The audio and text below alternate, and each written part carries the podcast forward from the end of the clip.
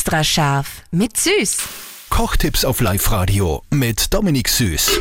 Welches ist das meist unterschätzte regionale Lebensmittel? Lass uns jetzt mal ein bisschen Werbung machen für oberösterreichische Lebensmittel. Profikocher aus dem Müllviertel Dominik Süß.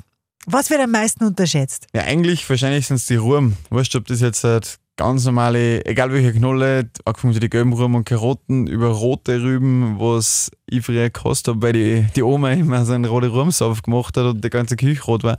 Aber die sind so vielseitig, also das ist wirklich, wirklich spannend. Egal was das mache, Suppen aus roten Rüben zum Beispiel, ein super cooles, äh, habe ich ein Vegetatar, ähnlich wie ein Beef-Tatar. Da gibt es noch ganz viele andere Sachen dabei, aber unter anderem rote Rüben und Pilze. Da sind die Leute immer richtig, richtig begeistert. Also die können das gar nicht glauben. Meinst könntest du uns da das Rezept ausborgen? Ja.